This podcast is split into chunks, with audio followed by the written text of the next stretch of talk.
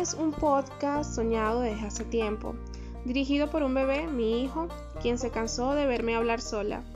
Un podcast que puede escuchar toda la familia y toda persona, desde el más erudito hasta el que no sabe qué hacer con su vida, el que no distingue qué es mejor si la Coca-Cola o la Pepsi. Un podcast que me hace sentir que a pesar de la migración, el exilio, la pandemia, el distanciamiento, la mascarilla, podemos estar muy juntos, y realmente estamos juntos porque estamos por el cariño, estamos a Patemingo. Este es un podcast de Gypsies Rodríguez.